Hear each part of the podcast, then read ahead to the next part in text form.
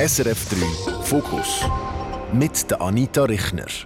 Ganz herzlich willkommen zu dieser Ausgabe mit meinem Gast, Christoph Franzen, 51, ehemaliger SRF-Korrespondent in Moskau und ein profunder Kenner von Russland. Christoph, du bist dem Land seit 30 Jahren sehr verbunden, seit du als Student das erste Mal dort bist. Und heute sind deine Verbindungen sogar auch familiär. Du bist mit einer Russin verheiratet, deine Kinder sind während deiner Korrespondentenzeit in Russland auf die Welt gekommen.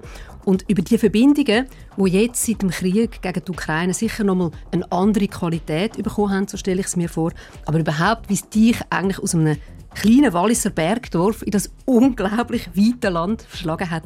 Über das wenn wir reden in dieser Stunde. Ganz herzlich willkommen, Christoph. Ich freue mich sehr, bist du da. Ja, danke schön vielmals für die Einladung und auch für die Moderation. Also das mit dem profunden Russlandkenner, da sage ich immer, der, der, der letzte profunde Russlandkenner war wahrscheinlich der Lomonossow. Das hat ja gegolten als Universalkenner Wer ist das? Und, musst, äh, da musst du schnell ein bisschen ausschildern. Wer ist das? Ja, das ist einer von der, äh, der, Gross, der Gründer quasi von der, äh, von der russischen Bildung, also von der Hochschulbildung. Und äh, ja, es ist immer mit dem profunden Russlandkenner so. Das Land ist so riesig, so breit, geografisch gesehen, aber auch von der ganzen Kultur, von der ganzen Geschichte. Und ein profunder Kenner zu sein, ist wahrscheinlich zu schwierig für mich. Aber ich habe lange in dem Land gelebt und ich, einer, ich bin einer, der das Land sehr gerne hat, viel umeinander gereist ist, viele Menschen getroffen. Also vielleicht besser in Russland Spürer, für Aber spontan etwas zu sagen. Ich lese aus dem ein bisschen raus, das kann einem schon auch überwältigen, oder? Die Größe von dem Land, die Weite. Ja, die Größe an sich. Ich bin mhm. natürlich viel durch die Arbeit angereist in dem Land, habe wirklich das Gefühl, ich habe viel gesehen und nachher, wenn man die Karte anschaut, hat man gleich das Gefühl, oh, da wäre noch ganz, ganz viel, was man könnte entdecken. Und das andere ist natürlich auch die, die russische Literatur. Ich, also, ich habe mich natürlich schon so durch die größten Werke durchgekämpft und, und also zum Teil mit ganz großem Vergnügen gelesen. Aber die ist natürlich auch wahnsinnig breit. Also auch die ganze Kultur, Kunst und so weiter. Also, ja, es, es gibt noch ganz viel zu kennenlernen, zu entdecken für mich. Ich finde das jetzt interessant, dass du das gesagt hast, eben, dass du so ein bisschen, ich bin ja vielleicht gar nicht so ein Kenner. Du hast nämlich vorhin, auch, bevor wir jetzt da auf Aufnahme gedruckt haben, hast du auch so gesagt, ja, aber ähm, wollen denn die Leute überhaupt da von mir etwas wissen? Und dann habe ich gesagt, ja, aber deine Filme interessieren ja die Leute auch. Und dann hast du gesagt, ja, da sieht man wenigstens etwas vom Land. Also hast du, bist du jemand, der gar nicht so gern im Vordergrund ist? Ja, Den wahrscheinlich. hat man eigentlich nicht ja. unbedingt, wenn man deine Filme schaut. Also über das können wir dann später Ja, es ist ein bisschen, äh, ein bisschen widersprüchlich. Also eigentlich, eigentlich wirklich nicht. Also ich hätte von diesen ganzen Sachen, die ich als Korrespondent mache, ist interessanterweise wahrscheinlich die Live-Schaltungen, das, was ich weniger gerne gemacht habe. Obwohl das, das natürlich ein, ein, zentraler Punkt ist und das, es gibt auch Drive, wenn man vor allem in Aktualität ist, das ist schon spannend, macht man gerne. Aber sonst schon eigentlich eher der, der Beobachter. Der Beobachter und schauen und, und überlegen und reflektieren. Also das ist, glaube ich, das, was mir näher liegt. Ich würde eigentlich gerne mit dem 24. Februar 2022 anfangen, Christoph, weil das ist wirklich ein Datum, glaube ich, das einfach alle Leute extrem äh, erschüttert hat, weil ja, zuerst mal seit langem Krieg real wieder geworden ist in Europa. Und ich habe das Gefühl, bei dir ist ja das wie nochmal, du bist wie nochmal anders betroffen, eben durch deine familiären Verbindungen. Wie ist das? Also bist du jetzt im engen Kontakt mit Verwandten, mit Freunden in Moskau? Ja, Wie erlebst du das? Ein bisschen ausholt, also die, der Tag, der 24. Februar, das war interessant. Ich, ich habe die Tage vorher schon immer wieder mal Kolleginnen und Kollegen in, in der Ukraine angeleitet und gefragt, hallo, die die vorbereiten? Also es sieht wirklich danach aus, dass das könnte Krieg geben. Und überraschenderweise haben mir die meisten gesagt, nein, nein, und das gibt eh nichts. Und das ist nur ein Säbelrasseln und so weiter. Und, äh, und dann habe ich gefragt, aber ihr müsst doch irgendwie Vorrat, gibt es denn nicht Hamsterkäufe und so? Und nachher hat die eigentlich gesagt, nein, praktisch nichts. Und das hat mich schon wahnsinnig überrascht. Und interessanterweise, ich glaube, die Nacht vom 23. oder 24. habe ich keine Säugezüge gemacht. Weil es dich so umtrieben hat? Ich war lange irgendwie am Abend noch lange auf dem Twitter und den sozialen, anderen sozialen Kanälen unterwegs gewesen. und und da hat man gemerkt, aber über diese Leute, die ich kennt, oh, langsam, lang, langsam, ja, haben die Angst, langsam wissen die, jetzt geht's los. Das hat es angefangen, dass, dass alle gesagt wir sind hier in der Küche, wir sind am Tee trinken und wir warten auf etwas. nachher, ich weiß jetzt nicht mehr genau, wenn das hat angefangen, morgen um vier oder fünf. Da da sind auf einmal die Panzer und jetzt die erste Explosion gegeben. Das ist natürlich äh, das ist ein Wahnsinnsereignis, wo, wo ich auch nie vergesse, wo, wie viele andere auch. Und nachher in dem Moment, ja, dann habe ich sofort der, der Chefredaktion ein E-Mail geschickt und gesagt, also eigentlich hätte ich heute mit meinem Sohn Ski fahren und also ich habe zwei, drei Tage eigentlich frei Aber wenn er will, dann kann ich nach Moskau gehen, weil ja eine Korrespondentin, Lucia Tschirkisch, in dem Moment in Kiew war. Und da ist natürlich die Antwort zurückgekommen, ja. Und dann bin ich morgen sofort auf den Flughafen den Covid-Test noch machen. Nachher zum Mittag auf, auf Moskau geflogen. Und äh, aber seitdem, ich bin, äh, ich glaube, ich bin seitdem drei oder viermal nur in Moskau gewesen. Wir haben auch noch größere Dokumentarfilmprojekte kennt, dann natürlich immer für, für die News ein paar Beiträge gemacht, Tagesschau 10 vor 10 oder so. Und wie ist es jetzt mit deiner Familie dort? Also du hast eben Schwiegereltern in Russland. Also ist das ein Thema? Ja, also ja, ja, das ist schon ein Thema. Also meine Schwiegermutter ist noch da. Der Schwiegervater ist leider gestorben an Corona vor zwei Jahren. Und nachher sind natürlich äh, also meine Stieftöchter oder meine Bonustochter, wie ich lieber sage, also die Töchter von meiner Frau, die Dascha und Maria, die sind beide in Moskau noch. Und äh, Maria ist ja hier bei Ihnen schon in der Schweiz gewesen, die, die letzten drei, drei Jahre und die hat äh, in Wetzikon die Matura gemacht und hat einfach gesagt, sie will zurück auf Moskau studieren wie sie hat ja Volksmusik gemacht, also gesungen gerne. Nachher ist die zurückgegangen und das hat ihr eigentlich sehr gut gefallen. Aber, aber eben, jetzt ist die natürlich auch ein bisschen, ja, ein bisschen erschüttert und hin und her gerissen vom Ganzen. Und interessanterweise, der Kollegenkreis oder eure Verwandtschaft, die haben es lange ein bisschen verdrängt. Also am Anfang war es ein bisschen ein Schock natürlich für alle, also eigentlich ein großer Schock, aber nachher hat man es verdrängt. Über Monate, Monate hat der Krieg praktisch nur im Fernsehen stattgefunden. Weil die Soldaten, die Kämpfer damals, die sind ja vor allem aus der Provinz gekommen, aus dem Kaukasus oder aus Sibirien. Und darum, ja, das ist ja so daneben beigelaufen. Und äh, grosse Veränderung hat es natürlich jetzt mit der Mobilmachung jetzt im September. Das ist natürlich da gewesen, wo der Krieg praktisch in Russland ist angekommen. Eigentlich für alle, weil alle direkt oder indirekt betroffen sind. Hat jetzt eben deine Bonustochter Maria, hat jetzt zum Beispiel Kollegen, die eingezogen werden? Oder wie, wie, was hörst du da? Ja, man muss immer noch, man muss immer noch aufpassen, was man sagt. Also ich sage es so, ich, äh, ich habe Freunde und Bekannte, die, die auch geflüchtet sind. Also ich weiß von Leuten, die zum Teil zu Fuß über Grenzen sind nach Kasachstan und so weiter. Jetzt, äh, bei anderen ist es so, dass, äh, dass die jungen Männer gar nicht mehr kommen arbeiten. Die kommen nicht mehr zur Arbeit. Die sind vielleicht nicht geflüchtet, aber die verstecken sich. Weil jetzt wegen einem neuen Gesetz kann das Aufgebot für die Armee kann über den Arbeitgeber gehen. Also wenn du gehst arbeiten und du hast dieses Aufgebot da, dann musst du dich beim sogenannten Kriegskommissariat melden. Und wenn du das nicht machst, dann machst du dich strafbar. Und darum gehen viele gar nicht mehr arbeiten. Die wollen nicht mehr daheim, gehen nicht mehr arbeiten, sondern die sich irgendwo verstecken. Tauchen ab. Ja, mhm. und das ist natürlich auch solche Fälle, jetzt in meinem persönlichen Umfeld auch. Umfeld. Und äh, ja, mit, mit den engsten Freunden und so hat man, hat man ja Abmachungen getroffen, wenn es dir ganz schlecht geht, für irgendwelche Notfallszenarien oder so, wo man vielleicht helfen könnte. Wie offen könnten die Leute eigentlich mit dir reden? Also weißt, kann, kann man am Telefon offen sagen, ja, was man denkt? Oder gibt es da was auch nicht Code oder wie ihr euch austauscht? Ja, nein, musst jetzt über die, über die Kanäle, Telegram und Signal, das gilt eigentlich. Äh, also man geht davon aus, dass das noch mehr oder weniger abhörsicher ist. Und da ist man eigentlich relativ offen.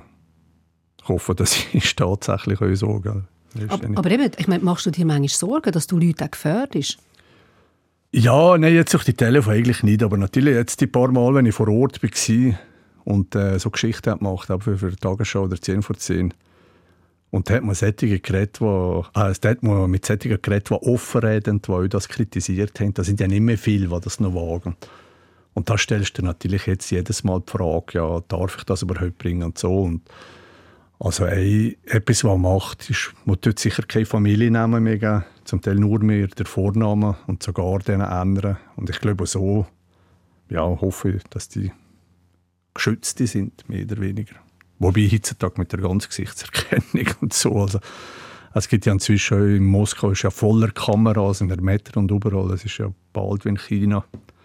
Ja, das, ist, das sind offene Fragen. Also schlussendlich, also wir natürlich immer, immer in einem Doc-Film, den ich gemacht habe, an der, an der Grenze Baltikum-Russland, also auf der russischen Seite, haben wir einen gehabt, den wir das letzte Jahr schon besucht haben, also ein Kleinunternehmer, der so Käse macht und wirklich ganz erfolgreich war. Und der ist völlig erschüttert und, und der hat mir, ich habe am Anfang die Frage gefragt, ich habe das auch nachher in einem Film drin gefragt, äh, darfst du reden oder was darfst du sagen? Er sagt, sagt er, ja, ich versuche so zu reden, dass ich mich nicht strafbar mache. Aber nachher, wenn die Leute in die Emotionen reinkommen, das sind halt schon manchmal Sätze, wo man, wo man denkt, ja, gefährdet er jetzt mit dem. Wobei, es ist jetzt nicht so, dass, dass die Repression in dem Zusammenhang im grossen Stil ist. Also es sind viele, die, die davon betroffen sind, aber meistens schon solche, die klar gegen, gegen demonstrieren oder irgendwelche Aktionen machen oder so. Wobei aber sie nehmen immer Einzelne aus dem einfach Volk daraus. Aber das, das geht einfach darum, um Angst zu machen und um allen zu zeigen, es kann jeder erwischen. Du hast jetzt vorhin ähm, das Filmprojekt angesprochen, Grenzerfahrung Russland. Das ist ein Dreiteiler, wo ihr gemacht habt. Ähm, es ist schon auf Dreisat ist es schon gelaufen für alle, die wollen schauen. Es ist in der Mediathek von Dreisat und es läuft aber dann auch noch auf SRF im Dezember. Und dort hat finde ich, in dem Film über das Baltikum, den du jetzt vorhin angesprochen hast, hat es am Anfang eine unglaublich eindrückliche Szene. Eine, eine Strandszene, es ist ein Strand in Estland, in der Nähe von der russischen Grenze. Und dort geraten drei Frauen in Streit. Also ich glaube, du bist zufällig bist du in dem Moment da gewesen, wo du hast gefilmt. Was ist denn, kannst du das erzählen? Was ist denn genau passiert? Was ist wirklich so symbolisch für was der Krieg in der Gesellschaft eigentlich anrichtet? Also wir haben hier gedreht in der Stadt Narva und das ist ja eine russischsprachige Stadt, aber es ist ein Teil von Estland, aber ganz nah, ganz nah zur Grenze. Und da haben wir am Strand gedreht und das ist, eben, das ist da so äh, zwei Frauen, der Max, so liegt vielleicht um die 60 oder so und und da ich jetzt gar nicht mal die fragen. Das war eigentlich von uns sofort ich, das sind sicher Russinnen, also russischsprachige Ästen. Und dann haben die schon so gesagt, dann gefragt, ja, wer ist denn die Schuld am Krieg? Und dann haben die immer gesagt, ja, so, die Schuld sind beide Seiten. Also der Krieg ist furchtbar, furchtbar aber es sind eigentlich es sind beide Seiten und so weiter. Und da war daneben eine, eine, eine jüngere Frau, eine Ukrainerin. Und das hat sich herausgestellt, dass das ein Geflüchtete ist von Tschernigiv, also wo ganz am Anfang wirklich schwer gelitten hat unter dem Krieg. Und da ist die einfach gekommen und gesagt, darf ich etwas sagen? Und dann hat die einfach die Frauen attackiert und gesagt, ja, wieso sind beide die schuld? Also es ist ja Russland oder ihr seid ja in unser Haus gekommen und wir nicht, nicht selber. Und dann haben sich natürlich die anderen zwei gewehrt und, und aus dem hat sich der Streit gegeben. Und äh, der Kameramann hat, hat Gott sei Dank also in dem Moment... Zur Sache. Also die sind wirklich recht emotional. Ja, es ist, und das ist aber, ich bin, ich bin sehr froh um die Szene, nicht irgendwie aus juristischen Gründen oder so, aber es, solche Streitgespräche, solche Momente, die gibt es Millionen, die gibt es millionenfach. Also in der Ukraine und in Russland heutzutage. Das, solche Gespräche als in der Familie, solche Gespräche als in der Freundeskreise. Es gibt schon sicher ganz viel zwischen äh, Ukrainer und, und Russen, vor allem die, die überhaupt noch miteinander reden. Sind ja viele, die gar nicht mehr miteinander reden. Und ich kann mir auch vorstellen, dass, dass die Gespräche auch in der Schweiz gibt, also jetzt in der ukrainischen oder in einer, in einer russischen Community hier in der Schweiz. Fast schon wie in Amerika. Also ich kenne es von dort ein bisschen, dass man ja zum Teil in Freundeskreisen oder Familie nicht mehr über Politik redet, weil ja. einfach die Leute sich total irgendwie an Gurgeln gehen. Dass ja. man es einfach vermeidet, oder? Ja, ich kann mir vorstellen, es ist ähnlich. Wo ich, wobei es ist natürlich noch emotionaler, weil, äh, weil es einfach ganz viele Tote gibt in, in der Zwischenzeit. Und weil natürlich, gut, das ist in Amerika auch so, ja, wahrscheinlich nicht in dem Ausmaß, aber die Propaganda ist natürlich äh, die dermaßen stark, dass man inzwischen, inzwischen hast gar keine Faktenbasis mehr, was du zusammen wirklich noch ein normales Streitgespräch kannst feiern Und das hat man vor 2014, da hat es ja auch schon Propaganda und alles gegeben. Aber ich kann mich erinnern, das sind, also die Basis ist, ist immer noch da gewesen, wo man ein bisschen streiten miteinander und man hätte ja auch können sagen ja gut, komm, wir finden keine Lösung. Aber jetzt sind natürlich die Ansichten, die sind so verschieden und die Emotionen sind so groß. Und viele Russinnen und Russen leben einfach wirklich in einer Parallelgesellschaft von, von, der, von der Informationen her. Das ist, glaube für uns schwer vorzustellen. Also, dass, dass man wirklich so in dieser Echokammer ist, ja. wo einfach wirklich nur noch Propaganda einseitig kommt und man gar nichts mehr anderes hört. Aber das ist offenbar so. Ja, und das ist immer schwer rüberzubringen in der Schweiz. Das ist wirklich, äh, ich merke es selber, äh, manchmal, wenn ich in Russland war, wenn man das länger hat geschaut, immer wieder am Abend Nachrichten geschaut, dann muss man einfach sagen, das ist so subtil und einfach gut gemacht. Weil es ist nicht wie in der Sowjetzeit, wo man irgendetwas hat, äh, berichten vom Erfolg von der kommunistischen Partei, wo alle in den 80er Jahren schon darüber gelacht haben, alle haben über den Brezhnev gelacht und so weiter. Hier ist das so professionell gemacht. Es hat viel, es hat Wahrheit drin, es hat wirklich Fakten drin, die stimmen. Nachher hat es Halbwahrheiten, nachher hat es einfach völlig erfundene Geschichten und völlig einseitig. Und das Ganze so emotional aufgearbeitet mit Musik, mit mit Emotionen. Das gibt so ein Gemisch, ein gefährliches Gemisch. Und wirklich von morgen bis am Abend und auf allen Kanälen. Und wer, äh, wer, wer, das, wer, wer das wirklich regelmäßig konsumiert, ich sage immer, der ist, mit, der ist verloren. Der ist verloren. Wer, wer das konsumiert und glaubt, der kann nachher nicht mehr ein, ein reales Bild haben von der ganzen Situation.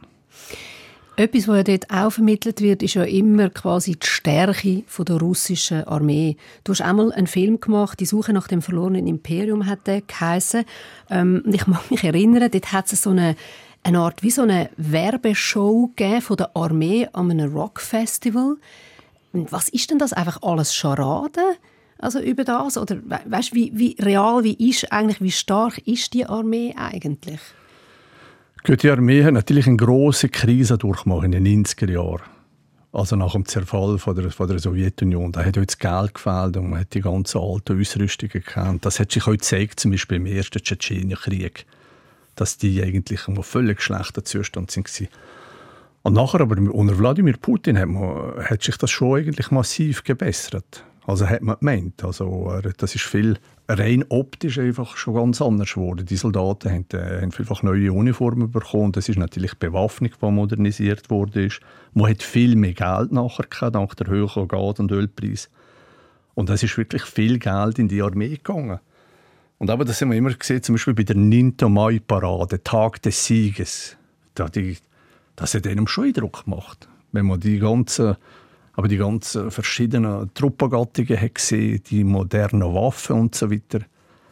Und da ja, hat man schon gemeint, das ist, äh, das ist eine Armee, wo, wo die Ukraine einfach zu Boden walzen aber jetzt ist ja genau das Gegenteil. Er ist ja rausgekommen, oder? Also ich meine, der Putin hat glaube ich, gemeint, er ist in drei Tagen ist er in Kiew und die Leute jubeln und, und er ja. ist der große Befreier. Und, also ist ja gleich, also eine fatale Fehleinschätzung. Also das ist ja schon noch erstaunlich, dass man sich so fatal kann täuschen kann.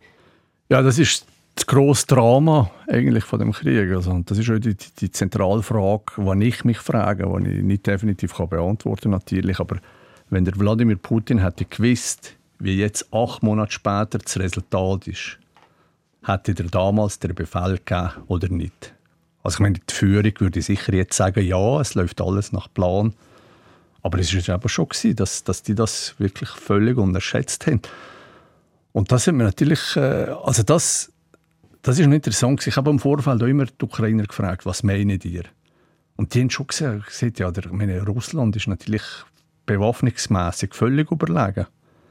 Aber der Kollege, wir sehen mit dem, ich viel rede, Journalist, er hat gesagt, wir haben einfach ein paar hunderttausend Leute in dem Land, die sind zu allem bereit. Die haben wirklich Knarren auf dem Balkon und die sind einfach bereit, bis zum Tod das Land zu verteidigen. Und ich glaube, in der Zwischenzeit sind das nicht mehr ein paar hunderttausend, es sind wirklich mehrere Millionen. Du hast ja auch ein paar von denen getroffen in dem Film Ukraine, den du gemacht hast. Da ja. steht ein, ein, ein Ukrainer getroffen, ein, ein Lastwagenunternehmer, ja. der Alexei. Den hast jetzt für einen Reporter jetzt im März hast du den wieder mit ihm Kontakt aufgenommen. Ja. Der ist eigentlich seit acht Jahren an der Front, weil er wirklich einfach überzeugt für, für die Ukraine kämpft. Bist du jetzt noch in Kontakt mit ihm oder was hörst du von ihm? Nein, mit ihm bin ich nicht mehr in Kontakt. Nein, das ist eigentlich, sollte man wieder mal melden. Ich habe jetzt mehr immer wieder aber Journalistenkollegen oder solche vor Ort oder wir haben auch eine, Bekannte von der Familie, also eine gute Freundin von meiner Frau, die, die, in einem besetzten Gebiet in Cherson ist, wo, ja, wo, wo man der halt mitfühlt und, und mitleidet, wenn wieder SMS kommen oder halt wieder ein Weile lang keine. Und äh, ja, aber ich kann natürlich auch, ich kann mich noch erinnern, aber ich habe mehrere Soldaten schon getroffen, ukrainisch, die ja, wo, wo nicht mehr leben, was man nachher hat mitbekommen hat, dass, dass irgendwie an der Front gestorben sind. Aber das war eigentlich jetzt vor diesem Krieg schon. Gewesen. Ich habe beim gesehen, ist aber auch, ist auch sehr eindrücklich gewesen. Du hast ihn ja recht äh, lang begleitet. Du hast ihn auf dem Maidan-Protest ja. kennengelernt. Da ist, glaube ich, gerade ein, Kollege von ihm gestorben und, und, und, du bist aber nachher mit ihm auch zu seiner Familie. Und ich habe mir schon überlegt, ich meine, das ist schon, also was macht das einmal mit dir? Ich meine, du bist ja dann schon sehr nah. Es ist ganz ein, ein näher Zugang zu dem Ereignis, wo, wo wir ja da viel, viel, äh, wie soll ich sagen, analytischer ja dann mit überkommen, ja. oder? Ja, es ist interessant. Ich habe ja natürlich ihn kennt, aber ich habe ihn auch von der anderen Seite kennt. Also es gibt auch einen also freiwilliger Kämpfer aus dem, äh, aus dem Oral. Der hat auch so eine, eine kleine Gruppe, die er leitet. Die heisst, er heisst auch Oral, der Kampfname. Und da ist man halt mit, mit diesen beiden Seiten eigentlich unterwegs. Und, und, und irgendwie sind da halt mir beide ins Herz gewachsen. Und man hofft natürlich, dass die konkreten Personen das auch überleben. Aber was für mich spannend war, insbesondere in der Ukraine, schon vor allem, wenn, die, wenn eben Männer eingezogen haben. Also jetzt der Alex ist ja freiwillig, aber es gibt ja natürlich die, die in die Regulararmee eingezogen werden. Und dann weiss ich, zum Beispiel in der Westukraine war mal so mit, der, mit einer Frau geredet, mit einem kleinen Kind und, und Mütter von ihr. Und der wird irgendwie gehört, dass ihr Mann eine Front ist. Und dann habe ich gesagt, ja, hätte er dem müssen gehen? Er hat ja noch ein kleines Kind. Und dann hat sie gesagt, ja, er hat immer gesagt, wenn nicht ich gehe, wie er sonst. Und das ist da, ich habe mir schon viel die Frage gestellt, würde ich jetzt am Front oder nicht? Und das ist irgendwie, das ist so etwas, wo, ja, ja, wo mir, wo mir viel die Frage gestellt. Aber wenn, ich habe selber auch noch kleine Kinder und damals die Tochter, wenn das hat angefangen hat, Sophia, die ist gerade geboren. Also ich bin ein paar Wochen nach, äh, nach der Geburt bin ich auf dem Maidan und der erste Scharfschütze da links und rechts und und da ist direkt von dem Maidan Leute, die einfach an die Front sind gegangen, also so mit diesen freiwilligen Verbänden. Und, und da sind einfach auch viele gestorben. Und, und, und die Frage, in welchem Moment sagst du daheim, deiner Familie, deinen Kindern, hören, es, es gibt etwas Wichtigeres. Es gibt, es gibt Freiheit oder es, es gibt äh, das Land, das man muss verteidigen und so. Das, das, ist, das ist so eine Frage, die mich wirklich viel beschäftigt hat. Ja. Hast du eine Antwort für dich gefunden? Und das heißt eben, würde ich gehen? Ich habe mich das gefragt. Ja, ja jetzt immer. Ja. Man hofft einfach, es kommt nie mhm. so weit. Aber ich, ich kann mir schon noch vorstellen, ja. Also meine ganzen RS-Kollegen würden jetzt wahrscheinlich lachen, ich das Gefühl ich wäre wahrscheinlich nicht derjenige, der es an der Front braucht. Aber so der Moment, dass man sagt, ja, komm, das ist, äh, man muss einfach verteidigen, das ist, ja, kann man es vorstellen, ja. Aber eben, das kannst du auch. Das ist ja Gott sei Dank in der Schweiz unvorstellbar. Hast du manchmal auch ein schlechtes Gewissen gehabt, wenn du quasi du hast immer wieder gehen können Du kommst, oder? Du berichtest, es ist sehr emotional teilweise, aber du weißt, ja. ich kann irgendwann wieder ins Flugzeug steigen. Ich bin nicht für ewig da. Ja, ja gut, ich muss natürlich sagen, ich bin an diesem Krieg jetzt nicht gewesen. Und das ist natürlich ganz ein anderes Kaliber. Also auch was die Berichterstattung bet äh, betrifft, also die, die ganz vorderst an der Front sind, da hat es glaube ich schon ein paar Dutzend tote Journalistinnen und Journalisten gegeben, leider. Aber ich bin damals viel 2014, 2015 gewesen, ja, und, und da ist das schon mit dem mit dem schlechten Gewissen. Also ich weiß, wenn es wieder äh, außerhalb am Stadtrand von, von Donetsk wieder hat Bombardierungen gegeben, dann haben wir Rücksicht, komm, wir, wir, müssen einfach mal dahin fahren, das müssen wir sehen. Und das ist wirklich auf Mal Granaten, die irgendwie über dem Kopf durchpfeifen. Und das ist, oh, jetzt müssen wir, jetzt müssen wir gehen. Es gibt ja die Szenen im Film, ja, ja, im Ukraine-Film, ja, ja, wo genau. plötzlich der Fahrer sagt, hey, jetzt aber, kommt, wir müssen gehen. Ja, ja, aber ich bin bei einer Familie, das, das ist Mütter und, und, und, und Sohn und Tochter und, und, und noch das Kind. Und, und du, du sagst, oh sorry, wir müssen gehen. Und, und die bleiben alle da. Ja, und das ist schon, ja, der, also schlechtes Gewissen, aber das, das ist einfach der Job, ja, aber, aber äh, ein ungutes Gefühl. Etwas, ähm, wo ich mich immer wieder frage, ist, man hört von beiden Seiten eigentlich keine genaue Angabe, wie viele Leute wirklich sterben in dem Krieg. Warum ist das so? Ja. Ist das pure Taktik? oder? Also man kehrt immer von dieser Seite, wie viel das auf der anderen Seite sterben. Also vor allem die Ukrainer haben jetzt, glaube ich, die neuesten Zahlen, die ich da geschaut habe, sind bei 72'000. Wobei ich das jetzt das Gefühl habe, dass das, dass das viel weniger sind. Also das sagen auch die Spezialisten, dass das übertrieben ist. Aber und, und Russland hat natürlich, also ich glaube, ich bin jetzt nicht mehr sicher, das letzte Mal, wo die etwas offiziell gesagt haben, sind es glaube ich über 5000 gewesen. Und, und man geht ja schon aus, dass das ein paar 10'000 sind. Und die Ukrainer sagen schon, es sind 10'000 auf ihrer Seite, aber ich glaube, es ist auf beiden Seiten viel mehr. Und, und ich nehme an, ja, das ist eine Taktik. Also du gibst nicht gerne zu hohe Verluste einfach zu für, für die Moral in der Bevölkerung und, und für den Gegner nicht irgendwie ein gutes Gefühl geben oder so. Also ich glaube, das ist, das ist normal. Also ich glaube ganz, also was ich so kehre oder lese, ist ganz schwierig zu sagen, wie viele sind das wirklich. Es sind ja ganz viele, die nur als vermisst gelten und so, die vielleicht irgendwo verbrennt sind oder die irgendwie auf diesen umstrittenen Gebieten im Feld noch liegen. Oder. Was ist deine Einschätzung, wie geht es weiter? Also jetzt wird es dann Winter. Ähm, am Samstag hat man in der NZZ von Georg Hässler können lesen, dass er sagt, äh, Russland wird probieren, so lange wie möglich den Krieg in die Länge zu ziehen. Teilst du die Einschätzung oder was, ja, was ist dein Eindruck? Ich, bin, ich habe einfach grundsätzlich ein schlechtes Gefühl. Und das Gefühl habe ich vom Anfang, jetzt habe ich vom ersten Tag gehabt, da geht ganz viel kaputt. Und äh, man sieht einfach irgendwie kein Ende. Also wenn ich jetzt die Ukraine anschaue und sehe, was, in welcher Position die da sind und wie die jetzt wirklich böse sind, wie die wirklich Hass haben jetzt nach dem Ganzen, was passiert ist. Also die werden sicher alles daran setzen, die, die Gebiete wieder zurückzuholen. Und auf der anderen Seite habe ich auch das Gefühl, in Russland, da ist aber auch eine Stimmung da, dass man also von, sicher von der Elite, die sagt, dass mit, mit denen, die ich geredet habe, die haben gesagt, nein, wir, äh, das muss ein Sieg da sein. Es muss wirklich am Schluss muss ein Sieg da sein. Es, es weiß niemand genau, wie der aussieht. Aber ich habe das Gefühl, zumindest ein, ein Landgewinn oder, oder irgendeine eine Linie, wo, wo man kann sagen kann, der Teil haben wir jetzt erobert. Äh, so etwas braucht es für die euch und, und das werden wieder die Ukrainer nicht akzeptieren. Also, ich habe Angst, es könnte in die Richtung eines Ausbluten gehen dass es wirklich so lange geht, bis man das Gefühl hat, jetzt ist einfach eine Seite, ist, ja, eine Seite äh, hat jetzt einfach genug. Wenn zum Beispiel in Russland der Druck vom Volk wächst oder vielleicht auch von der Elite, die sagt, ja, nein, wir machen ist ja alles völlig kaputt, die ganze Zukunft, aber auch Reichtum und so weiter. Oder natürlich auf der Seite der Ukrainer, wo das Volk einfach das Mal nicht mehr mag oder so. Aber ich glaube, das ist noch lange weg daher.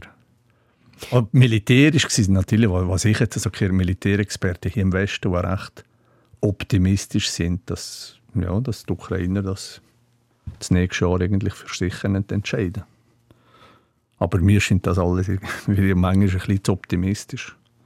Wobei ich bin sehr froh, wenn, wenn ich falsch habe. Wenn du jetzt schaust, auf was passiert ist, eben, sagen wir seit 2014, du bist dem Land, du bist der Region, bist du eng verbunden, du bist elf Jahre Korrespondent gewesen. Was, was ist das überwiegende Gefühl? Ist es tut es mehr weh, dass das jetzt so ist? Und auch die Perspektive? Oder ist es Enttäuschung? Oder was ist so das dominierende Gefühl für dich? Ja, also wahnsinnige Enttäuschung. Also, also wirklich groß. Und das kann man viel das Bild sehen so mit, mit Kindern, weißt, was, was so Lego, einen schönen Turm bauen und so mit verschiedenen kleinen Wohnungen. Und, und, und, und das kommt mir vor, dass das, das gilt ein bisschen für beides, für, für Russland und die Ukraine. Es sind schwere Zeiten, aber irgendwie haben wir sich etwas aufgebaut in den letzten 30 Jahren, seit dem Ende der Sowjetunion. Und jetzt kommt einfach irgendwie jemand und schlägt das alles zusammen. Und, und, und, das, und das geht ganz viel kaputt. Weißt du, also, also ein richtiges Kaputtgehen. Also ich weiß nicht, wenn ich im dann bin ich zurückgeflogen am 3. März. Ich habe das nachher noch auf Facebook geschrieben. Ich bin, ich bin jetzt fast seit 30 Jahren eigentlich regelmäßig in Russland, aber ich bin noch nie so bei einem schlechten Gefühl weggeflogen. Ich habe wirklich das Gefühl, es gibt Und natürlich aber, das ist das eine und das andere, die ganz vielen Tote, die ganz vielen Familien, die ganz vielen ja, Kinder, die jetzt ohne, also ohne Vater oder vielfach ohne Mütter aufwachsen, die ganzen Zivilisten, die sind umgekommen, das ist einfach, äh, ja, das, aber jetzt gerade so die der Kramatorsk, Slaviansk, Isium, Kram, eben Valnavacha, da bin ich x-mal gewesen, x-mal da durchgefahren, ein vom Markt und hat man Lieder kennt und, und das sind da irgendwie so, was sage, sage nicht verlorene Nester gewesen, aber so ruhig, einfach ein ruhiges Leben haben die Leute erkannt. Und auf einmal hast du einfach den Horror vom Krieg. Und das ist auch, ja, das macht einfach traurig und man muss sagen, ja, das ist wirklich schade, einfach wahnsinnig, wahnsinnig schade.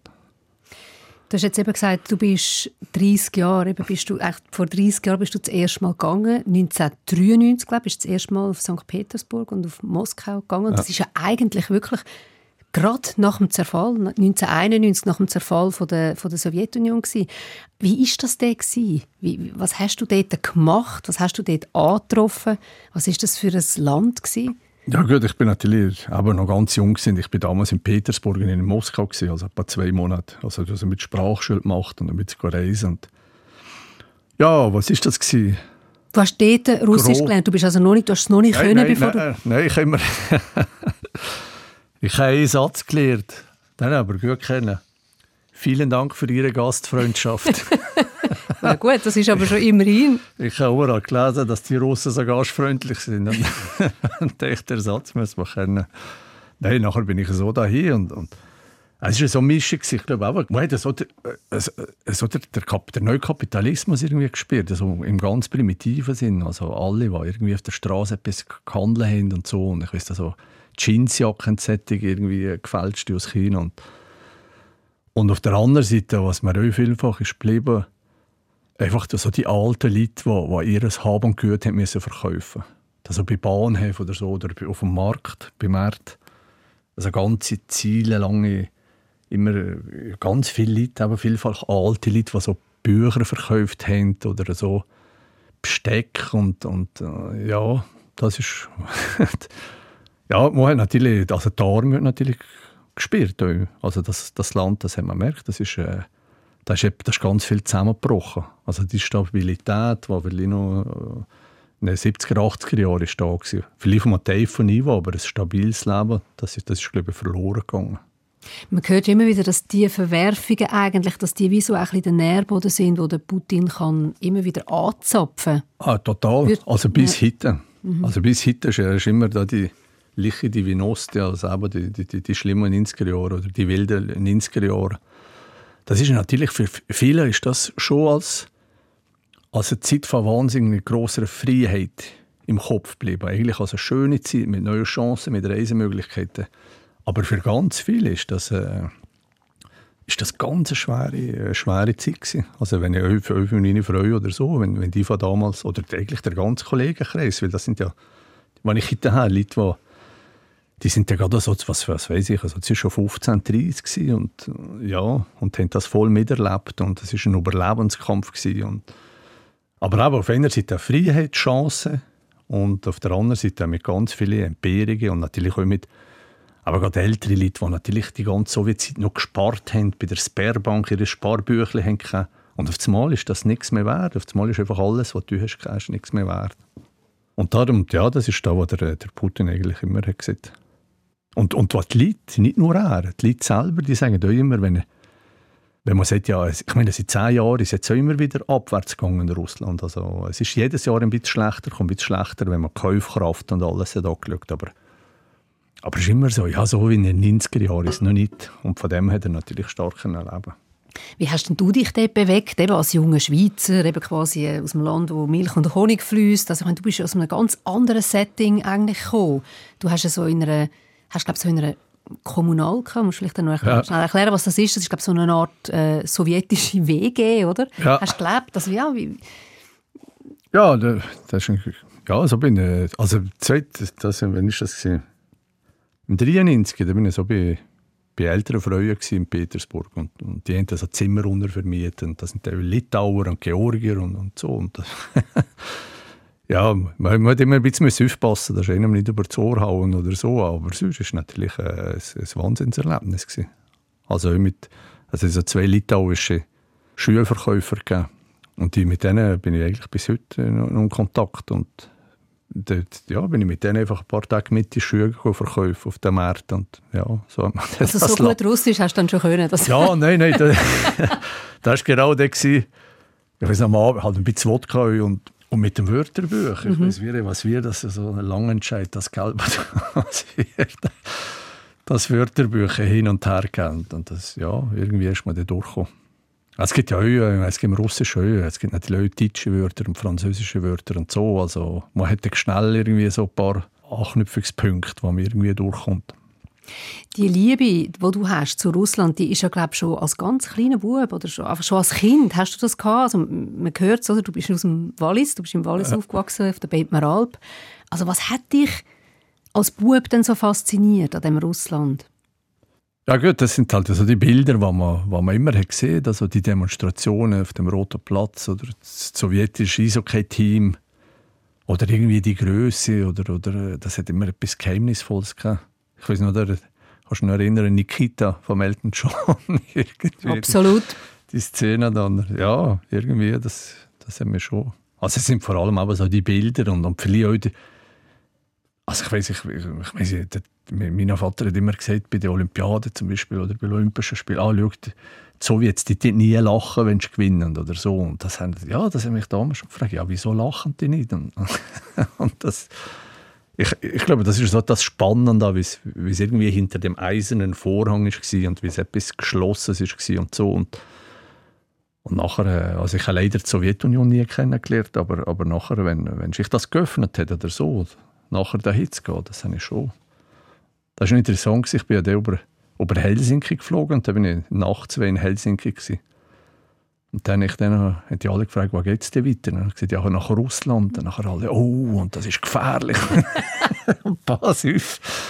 Nein, bin ich, ich bin, ich weiß nicht, in Helsinki, ich bin wirklich, ich habe wirklich Schiss gehabt, das Flugzeug zu steigen, weil, weil wir nicht gewusst was passiert. Dann hat sich dann ausgestellt, dass viele Finnen auf Petersburg sind, weil der Alkohol ist billiger war. Und da sind die dann natürlich viel besoffener Nacht mhm. Und da hat es da ein Problem gehabt. Komm, wir gehen nochmal zurück in die ja. Bettmer Alp. Das nimmt mich Wunder. Du bist ja mit drei Geschwistern aufgewachsen und ja. du hast jetzt vorhin deinen Vater erwähnt. Dein Vater hat bei der Bergbahn geschafft. Ja. Und deine Mutter hat auch in dem Sinn im Tourismus geschafft. Sie ja. hat eine Wäscherei, hast du mir erzählt. Wie müssen wir uns die Familie Franzen in den 70er, 80er Jahren vorstellen auf der Bettmer Alp? Was ja. hast du für Erinnerungen an die Zeit? Also gut, was ich wirklich muss sagen, die Eltern haben einfach wahnsinnig viel geschafft. Mhm. Die haben wirklich viel geschafft. Also und das sind, sind halt die guten Zeiten damals. Weißt, du hast irgendwie, die haben angefangen mit einem kleineren Haus und nachher hat man, hat man die ersten Wohnungen vermieten und dann die, die Zürcher oder Feriengäste haben halt Geld gebrungen. Und dann hat man etwas Größeres können machen und so. Und, und äh, Mama hat eben nur die Wäscherei gekannt. Der Papa war Betriebsleiter von diesen ganzen Bahnen, natürlich grosse Verantwortung gehabt. Und ich weiss noch, das sind so die Geschichten, die man immer mitbekommen wo er gesagt hat, Neujahr, also 31. auf der ersten der Nacht irgendwie einmal Radtrag und dann geflickt und dann das Neujahr gewünscht und so. Also, ich habe das Gefühl, die haben, die haben wirklich viel geschafft, aber es ist einfach eine, es ist eine schöne Zeit gewesen. Also, also mit dem Tourismus aufzuwachsen, ich das wirklich als, als in sehr schöner Erinnerung. Und man, ist auch stolz gewesen, wirklich, wenn die, die Leute sind und alle, oh, wie schön und, und, und wirklich Freude an dem hat man also ja, nein, es ist eine schöne, ich habe, ich habe das wirklich als sehr eine äh, schöne, spezielle Jugend, aber zum Beispiel die Schule war ja im Bettendorf, gewesen. das ist ja nicht auf der Bettmer, aber da hat man seit dem Kindergarten habe ich jeden Tag auf die Seilbahn müssen und auf das Betten fahren und wieder mit der Seilbahn am Müf zum Mittagessen und wieder am Abend. Das ist einfach eine kleine, als für ihn ist das der Kosmos gewesen, aber wenn man jetzt zurückschaut, ist halt schon eine, eine kleine Welt gewesen, aber, aber wirklich, äh, also gehört alles, was man in der Kindheit hat, gehört in schlechte Zeiten oder am Strich eigentlich schon sehr äh, eine schöne Kindheit, eine schöne Jugend. Wobei, ich, ich glaube, du immer schon gemerkt, dass man ein bisschen zu eng ist. Eben, du bist ja mit 18, gell? Bist, ja. bist auf Kanada, hast ja. so ein Austauschjahr gemacht. Ja. Also ist dir dann so ein bisschen, wie, ein bisschen zu eng geworden auf dieser Bettmeralp trotzdem? Oder, oder was war dort der Grund, gewesen, dass du gefunden hast, ich will jetzt weg? Ja, ich habe das Gefühl, ich, ich muss weg. Das ich hast, du, das ja, hast du, nicht deine Eltern? Nein, nein, ich, ich, hatte wirklich das Gefühl, ich muss weg. Ich, ich habe gesehen, ich habe nicht genau gewusst, was ich mache. Also Journalismus war damals irgendwie noch nicht das Thema gewesen, aber ich habe einfach gewusst, dass also ist schön, dass die Jugend und alles so war, aber das ist nicht mein, mein Ding da oben. Ich hätte wirklich auch nicht gewusst, was machen. Und du weißt, ich bin ja zu Brickdam ähm, in einer Handelsschule gewesen, also, und da ist ja mit einem Kollegen zusammen und das sind dann so also die ersten Exchange Students, also die Studenten, sind von Amerika zurückgekommen. Und ich habe die erzählt von Kalifornien und weiss nicht, wie cool das, das ist. Und dann habe ich mir gedacht, ja, das wäre, das wäre mein Schritt, mal, mal weg. Und, und interessanterweise, ich bin vorher nie weg. Gewesen. Also ich weiß, wir sind mit der Familie mal eine Woche auf Italien gewesen. Und sonst wir praktisch nie eine Ferien machen. Also vielleicht auch auf Weggis oder so, oder ein kleiner Ausflug. Weil, weil, du hast Ferien, hast du öfter Bettmerrad machen. Also was hast du noch mehr mhm. Also, Im Sommer ist der Ihr sind in der Dauerferien. Ja, genau. Ja, ja, nachher, äh, und nachher habe ich mich da angemeldet. Und da sind ja die ersten, ist man da immer hier auf Zürich, das war eine grosse Sache, und dann da, du da erzählt, wie das wird. Und, und ich hätte im August sollen, sollen gehen, nachher so im Mai bin ich da mal bin auf dem Balkon und habe so die Berge angeschaut und, und dachte, wow, jetzt muss ich ein Jahr weg und dann ein Jahr einfach zurückrechnen. dann dachte nein, das ist hure lang. Und da, da, da ist da der Moment, da ich wirklich zweifelt, soll ich das alles absagen? Also da hätte man noch können sagen, ich mache es nicht. Und ich weiß eine Stunde eigentlich da gedacht, soll ich gehen und soll ich nicht. Und ich denke, das ist wahrscheinlich eine der wichtigsten Entscheidungen in meinem Leben. Dass ich gesagt ich gehe jetzt gleich. Weil nachher ist man ein Jahr weg und, und, und, und äh, ja, dann hast du gewusst, dass ja, es, du kannst auch noch länger weg sein oder so. Es geht, es, du hast überall, kannst, kannst dich überall daheim fühlen. Und wie war es nachher? Plötzlich, wohin bist du genau? Also? Ja, ich hätte natürlich, man hätte auswählen aber man hat keine Garantie bekommen. Ich bin auf Kanada und habe gesagt, ich will in die Berge, Rocky Mountains und ich habe natürlich gehofft, dass ich da irgendein Skigebiet komme. Gell. Und dann bin ich mit in der Prärie gelandet. Oh. Also in Alberta, das ist so Farmland, so eine Farm, wo kein Nachbar hat, nichts hast gesehen. Nacht hast du keine Kojoten hören und, oder schreien. Und da bin ich daher und das war fantastisch gewesen, das Jahr. Also mit diesen Leuten bin ich bis, bis heute in Kontakt. Und äh, ja, das war äh, wirklich eine, eine schöne Zeit. Gewesen. Und irgendwie, du hast vorhin gesagt, eben, du hast gewusst, ähm, du willst schon mal weg. Und, aber wie war das mit deiner Berufswahl? Du bist ja, glaubst, du bist dann in die Handelsschule, du hast noch auf der Bank eine Ausbildung ja, gemacht. Ja. Aber du hast, glaube wie, das ist nicht das gewesen, wo du das Gefühl hast, da werde ich alt. Nein, ja, genau. ja, im Nachhinein, alles, was du gemacht hast, ist gute Zeit gewesen, natürlich. Aber ich habe nachher schon ich habe ich hab wirklich nicht gewusst, was machen nachher, aber das Journalismus, das hat mich schon, das hat mich schon noch gereizt irgendwie. Und, und, und, und dann schaut man, wer, wer kennt man so. Und nachher habe ich, dann kennst du den Mark Lehmann, der lange beim Radio geschafft mit Genau, Moderator vom Tagesgespräch. Moderator gewesen, ja. Also der hat, und mit dem bin ich in der RS gewesen. Und der hat damals schon, ich weiß noch, Mark Lehmann beim Bund, Journalist Bund, hat er sich immer vorgestellt. Und dann habe ich dem angeleitet und er gesagt, ja, kommt, wenn es interessiert, das hat das äh, Diplomstudiengang in Freiburg, Journalistik, Kommunikationswissenschaft. Und da hat man da mal angefangen. Und ja, und interessanterweise, ich hatte damals nicht irgendwie der, der Courage gehabt, mich beim Walliser Boten vorzustellen oder so. Das, das wäre ja noch naheliegend. Das war die erste Adresse. Gewesen. Dann habe ich das erste Semester gemacht in dem Freiburg. Und dann hatte ich einen Kollegen, der Jens Rübsam, der war aus Thüringen, also ehemalige DDR. Dann habe ich das dem erzählt und gesagt, ich will jetzt unbedingt mal in die Redaktion einfach hören. Aber ich habe nicht der Courage, mich dann Wallis zu melden. Auf einmal lesen das noch alle, was ich schreibe. Nachher hat er gesagt, ja, ich nehme dich jetzt mit. Und er, er hat äh, in Thüringen immer geschafft, bei einer Zeitung «Freies Wort», das freie Wort hat da geheißen. Und da bin ich, das war mein erstes Praktikum, gewesen, bin ich vier Wochen bei dem freien Wort auf Ostdeutschland, ja. in Thüringen arbeiten. Ja, und das war der Anfang von meiner Journalistenkarriere.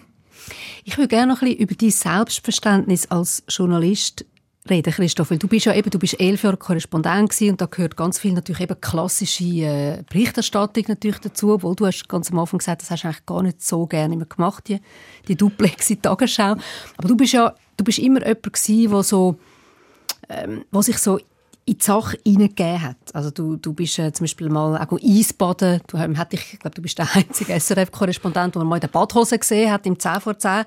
Also was, was ist dein was ist dein Selbstverständnis als Journalist? Warum ist dir das wichtig, so also hands-on immer so ein bisschen drin zu gehen? Ja gut, das, uff, das ist eine schwere Frage. Also für mich ist das, also vor allem eben, also jetzt Filmemacher, aber auch vorher Korrespondenz, sein. Ich habe mir gesagt, das ist, das ist Verantwortung, Ehre und Privileg. Also ich habe das Gefühl, das ist wirklich, äh, das ist wirklich etwas wahnsinnig Tolles, wenn du einem Land kannst leben und du kannst Geschichten erzählen, du kannst das Land erfahren und du kannst das Leuten in der Schweiz weitergeben. Also ich habe wirklich immer das Gefühl, das ist einfach wirklich eine, eine, eine ganz tolle Sache. Aber ich habe auch das Gefühl, es ist ganz viel Verantwortung mit dabei. Weil ich habe das Gefühl, viele, für viele ist das äh, sicher nicht das Einzige, was mitbekommen aus dem Land, aber, aber, aber vielleicht ein zentraler, ein zentraler Teil von dem, was die aus, aus dem Russland mitbekommen.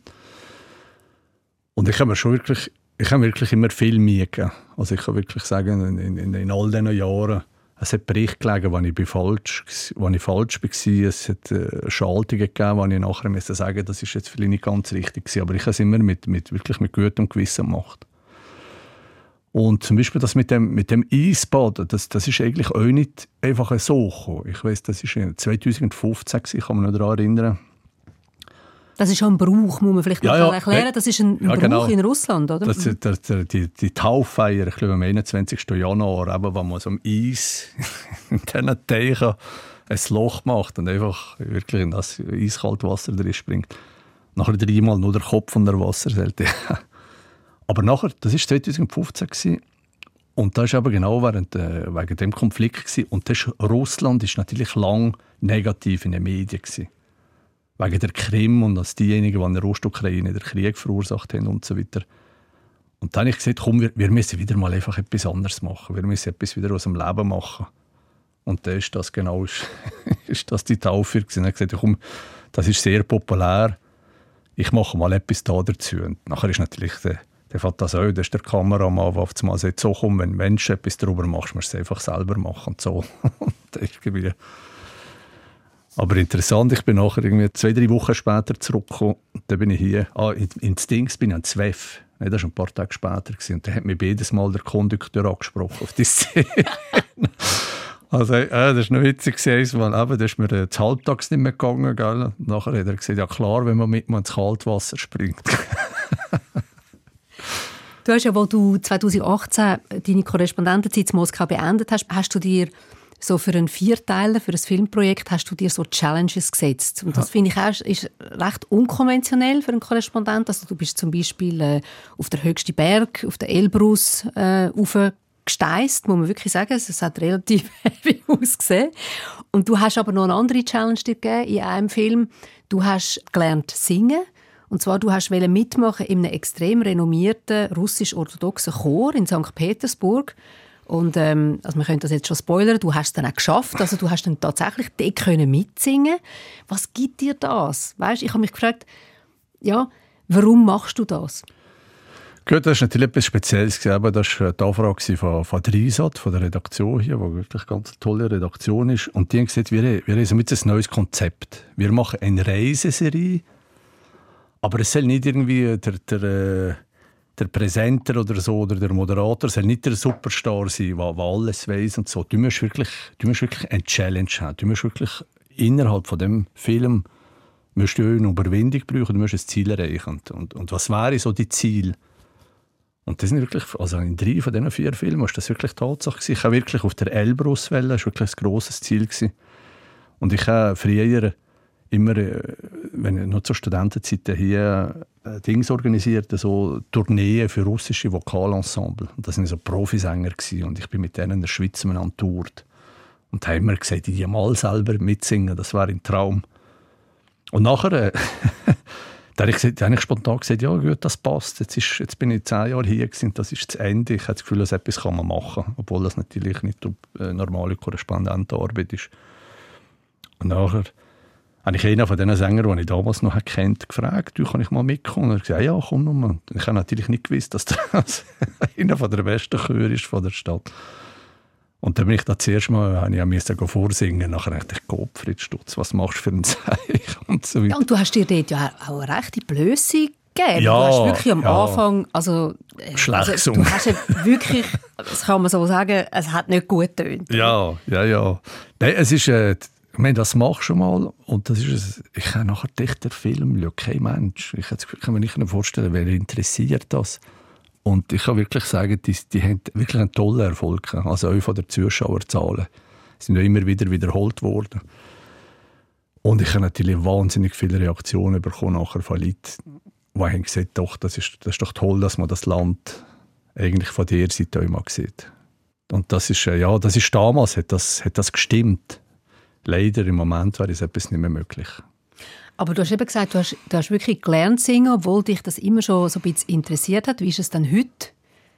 Bist du noch irgendwie in einem Chor oder hast du ja, das jetzt nein, weitergezogen? Ja, ich habe nachher, ich habe sicher vier, fünf Angebote bekommen für, für Jodel. Ja, ja, Jodelchör und das hat mich wahnsinnig geirrt. Ich glaube, ich glaube, die haben in der Tonmische ganz viel rausgekommen.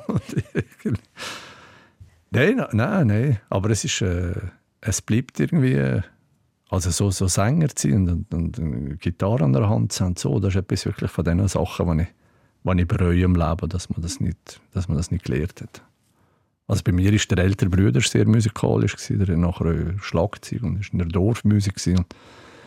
Und ich bin ein bisschen jünger gewesen, bin glaube ich dann ein bisschen im Schatten gewesen, musikalisch und also ich will jetzt nicht der Eltern Vorwurf machen, ist immer nicht gefördert. Ich habe es ja selber eigentlich auch nie die Initiative ergriffen, aber das ist, ein bisschen, das ist mir ein bisschen entgangen. Aber vielleicht auch nicht, vielleicht könnte man immer noch mal probieren. Also ich meine, du hast ja noch Zeit. Du kannst dir ja, ja, ja. vielleicht nochmal eine Challenge äh, setzen. Ja, du bist, Christoph, wo du zurückgekommen bist, ähm, also aus, aus Moskau mit deiner Familie, bist auf Uster gezogen, also in die Nähe, da in Zürich, der Region. Hast nie überlegt, wieder zurück ins Wallis zu gehen? In die alte Heimat? Ja, das, das tut man sich immer vorbehalten für für die Rente, und das sind ja die, die am wenigsten gerne haben im Wallis, weil die Menschen verdienen immer weg sind. Dann ab 65 kommst du ins Wallis gewonnen. Nein, also ich, ich bin natürlich noch viel da am Wochenende. Ich bin noch gerne, wirklich gerne auf der Wettmeralp. Das ist, äh, wenn ich mal da bin, trifft man immer jemand für ein Bier zwei oder so. Aber da wohnen, also das wäre ja beruflich, ja, vielleicht wäre ich heute, es würde vielleicht gehen inzwischen oder so, mit... Äh, ja, aber nein, also, nein, es wäre Zwicks und, und für mich eigentlich nicht. Nein. Und, und vor allem, also meine Frau ist ja Moskauerin, Carolina, und ich glaube, nein, für sie wäre das auch nichts gewesen. Also, also du hast das das wäre zu fest ein Kulturschock für sie? Ja, es wäre einfach zu, zu, eng, zu eng und zu klein und, und ich hätte ehrlich gesagt nicht genau, also bist, ich habe das Gefühl, es, es ist ein ganz toller Ort, aber da müsst du fast aufgewachsen sein, für das wirklich wohlzufühlen. Und als jetzt am Rüff wäre wirklich keine Option gewesen. Also jetzt wahrscheinlich mit der Kind nicht. Christoph, danke vielmals für die interessante Stunde. Es ist auch schnell vorbeigegangen. Du schaffst es, seit du zurückgekommen bist aus Moskau bei SRF als Autor von, von Dokumentarfilmen, von Reportagen. Ich wünsche dir wirklich weiterhin so viel Gewunder, so viel Energie ähm, auf deine Geschichten, auf die Menschen, die du irgendwie porträtierst. Und merci vielmals. Bist ja. Gast bei Fokus. Danke schon vielmals, hat Spass gemacht, hier zu sein. Du hast noch eine Playlist mitgebracht. Wir haben überhaupt keine Musik bis jetzt gespielt, aber das, jetzt spielen wir noch etwas. Was darf es noch sein zum Schluss? Also, ja gut, ich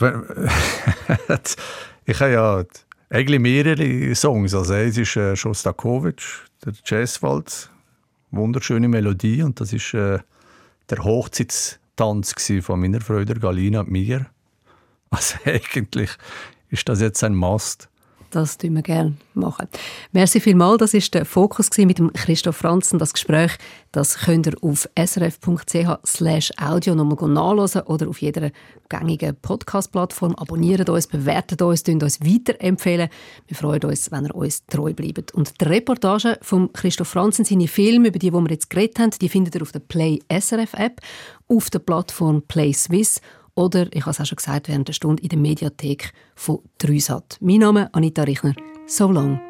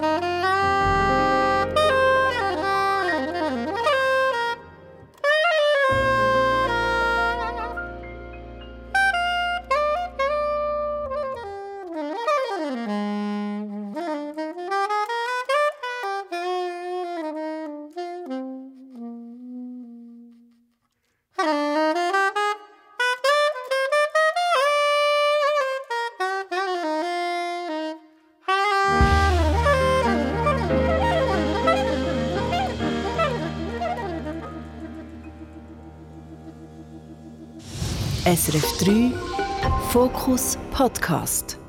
Alle Tags auf srf.ch/audio.